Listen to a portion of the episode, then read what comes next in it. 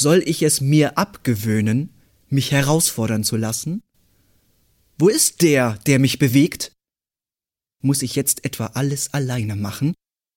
Warum hast du mich verlassen? Wer wird mich nun leiten?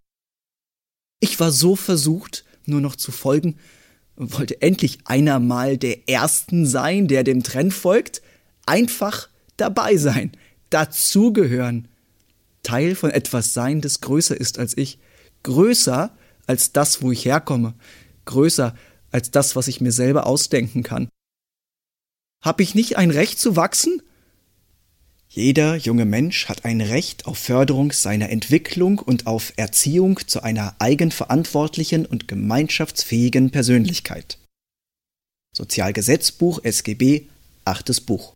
Und siehe, zwei von ihnen gingen an demselben Tag in ein Dorf, das war von Jerusalem etwa sechzig Stadien entfernt, dessen Name ist Emmaus.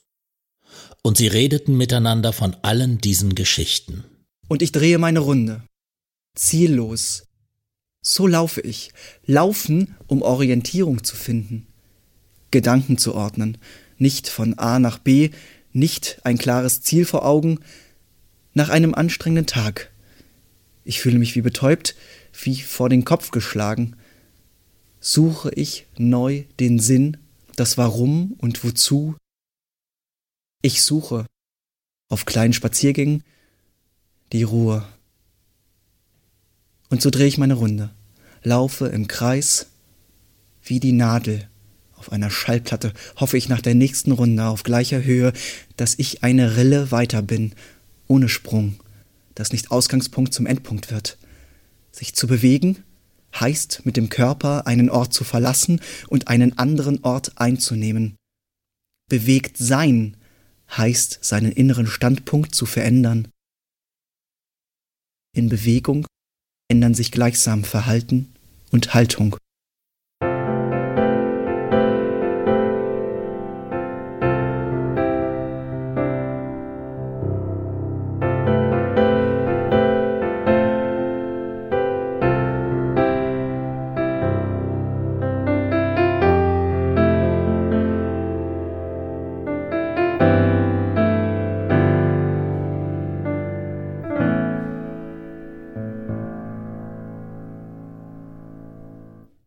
Die 90. Minute ist schon fast vorbei. Der Schiri schaut schon auf die Uhr. Ich stehe mit meinem Freund Tobi gegenüber der Südtribüne und es ist merkwürdig still in diesem riesigen Stadion mit 80.000 Menschen.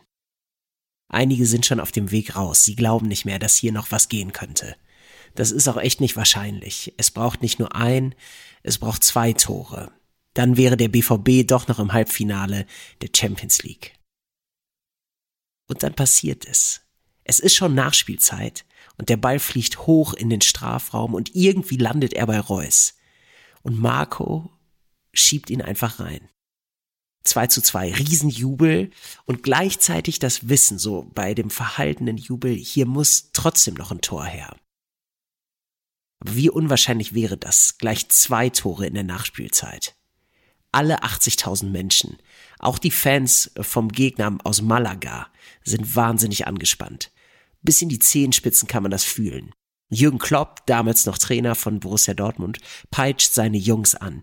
Die Uhr tickt. Der Stadionsprecher Nobby Dickel nennt die Zeit und um vielleicht um den Schiedsrichter zu beeinflussen, zieht er zwei Minuten selber ab, als wären noch zwei Minuten länger zu spielen. Und schon fast am Ende der Nachspielzeit gibt es einen Einwurf. Dann eine Flanke in den Strafraum.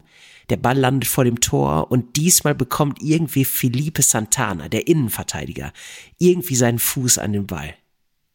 Und der Ball ist im Tor. Um uns herum und überall Jubel, Umarmung und Freudentränen. Bier fliegt durch die Luft und man liegt sich in den Armen mit Leuten neben sich, um sich, über sich.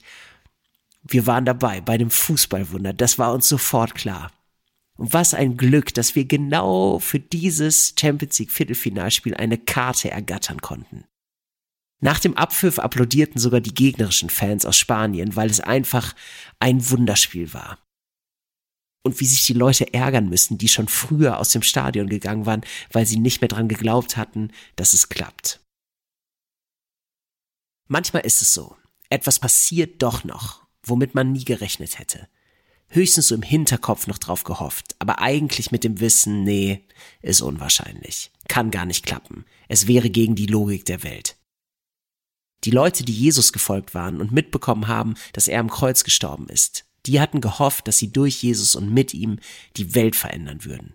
Dass sich ihr Leben verwandeln würde, nicht mehr von den Römern unterdrückt zu sein, kein Krieg mehr, keine Armut, eine bessere Welt.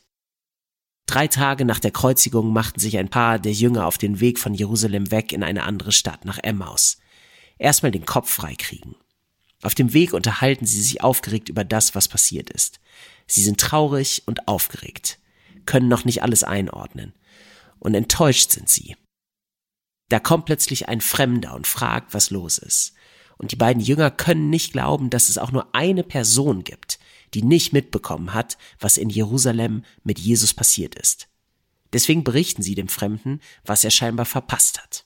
Das mit Jesus von Nazareth, der ein Prophet war, mächtig in Tat und Wort vor Gott und allem Volk, wie ihn unsere hohen Priester und Oberen zur Todesstrafe überantwortet und gekreuzigt haben. Wir aber hofften, er sei es, der Israel erlösen werde. Die BVB-Fans, auch mein Kumpel Tobi und ich, sind an dem Abend vom Wunder von Dortmund beseelt, heiser und überglücklich nach Hause gefahren. Den Jüngern auf dem Weg nach Emmaus ging es total anders. Ihre Hoffnung war enttäuscht worden. Sie hatten ihren besten Freund und gleichzeitig sowas wie ihren Mentor verloren. Wie war das möglich gewesen?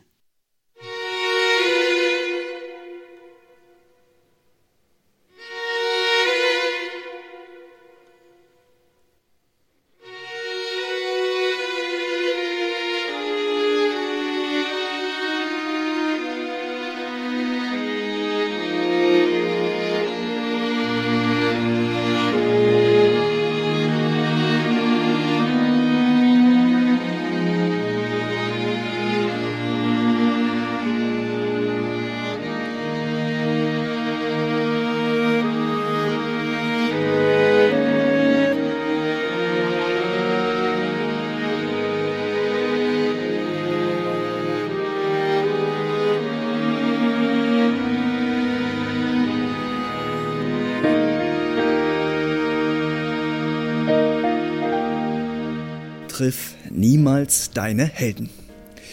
Wenn ich als junger Mensch begeistert war von einer Person, so malte ich mir im Geiste aus, wie es wäre, von dieser Person geschätzt und geachtet zu sein.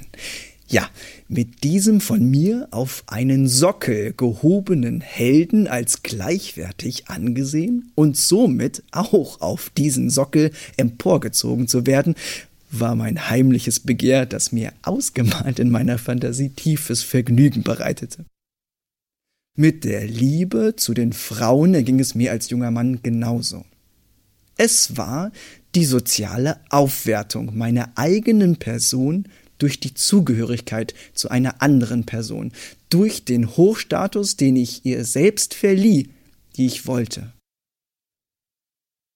Warum gelang mir das nur mit mir selber nicht? Und kam es dann zu mehr als nur einer Begegnung, kam es sogar zu regelmäßigen Treffen, vielleicht sogar zu einer Beziehung, stellte sich bald Ernüchterung ein. Nie, aber auch wirklich niemals war jemand so, wie ich mir ausgedacht hätte, wie er wäre.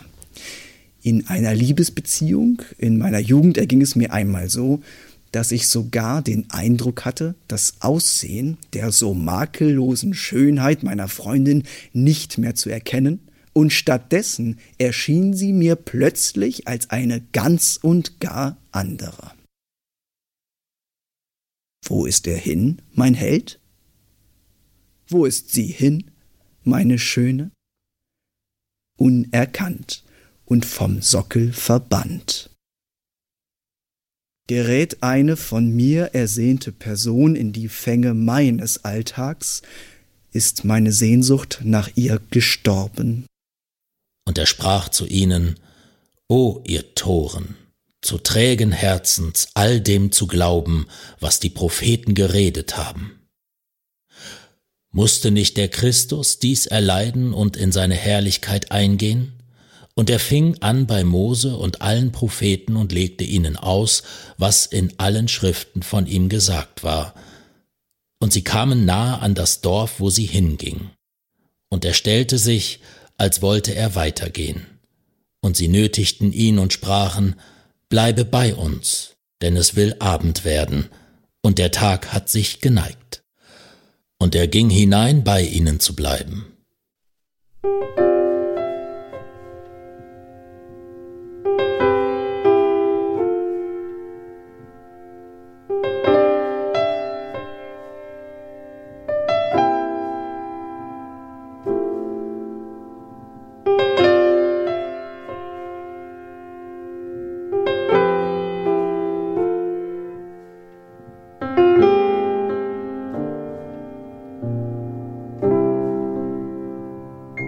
Das Nervige an der Corona-Zeit ist vor allem, dass es nichts gibt, was ich selber tun kann, damit die Situation sich ändert. Also klar, ich kann mich an die Regeln halten, wie alle, damit es nicht noch mehr Infizierte gibt. Natürlich. Aber ich meine eher, ich kann nicht selber machen, damit es komplett wieder so wird wie vorher oder damit niemand mehr im Krankenhaus landet oder stirbt. Das liegt einfach nicht in meiner Macht. Wenn ich eine Eins oder eine Zwei schreiben will, dann kann ich so doll lernen, wie ich nie zuvor gelernt habe und es gibt dann eine gute Möglichkeit, dass es klappt. Oder wenn ich meine Zeit beim 1000 Meter Lauf verbessern will, dann gehe ich halt trainieren. Oder beim Zocken, da kann ich üben, üben, üben und habe unter Kontrolle, wie es läuft. Es gibt aber Dinge, die haben wir nicht in der Hand. Da können wir noch so viel üben, trainieren und uns vorbereiten. Das Leben ist ehrlich gesagt voll davon wo wir geboren werden, in was für eine Familie, ob wir groß oder klein, schwarz oder weiß, lockig oder glatt, Mädchen, Junge oder divers sind. Wir haben nicht in der Hand, ob wir oder unsere Eltern, Geschwister und Freunde alle immer gesund sind oder den Zeitpunkt, wann jemand stirbt. Das macht das Leben aus und manchmal macht es das Leben sehr schön, wenn mir etwas unerwartet, Wunderbares passiert wenn im Nachhinein klar wird, wofür etwas gut war oder wenn eine Hoffnung erfüllt wird. Und genauso macht aber diese Unwägbarkeit das Leben auch manchmal sehr traurig und hart. So wie bei den Jüngern, die es nicht in der Hand hatten, ob Jesus vom Tod am Kreuz gerettet werden kann. So wie bei den Jüngern, deren Erwartung und Hoffnung enttäuscht wurden. Und dann nimmt die Geschichte der Jünger doch noch einen Twist. Sie laden den Fremden, den sie auf dem Weg aufgegabelt haben, zum Essen ein. Und dann passiert ein kleines Wunder, denn er ist gar kein Fremder. Und es geschah. Als er mit ihnen zu Tisch saß, nahm er das Brot, dankte, brach's und gab's ihnen. Da wurden ihre Augen geöffnet, und sie erkannten ihn. Und er verschwand vor ihnen. Das ist Ostern. Die Auferstehung Jesu entspricht nicht der Logik der Welt aber sie zeigt, dass Gott aus der traurigsten Geschichte eine Hoffnungsbotschaft machen kann. Das feiern wir heute. Denn das gilt nicht nur für die Jünger damals, das gilt auch für uns. Das Schwierige ist, man sieht es oft erst im Nachhinein. Aber diese Momente, wenn so ein Aha passiert, die entschädigen für die Zeit davor. Gott, hilf mir, die Dinge, die ich nicht ändern kann, so zu nehmen, wie sie sind Gib mir den Mut, das, was in meiner Hand liegt, zu ändern und die Weisheit, beides voneinander zu unterscheiden. Amen.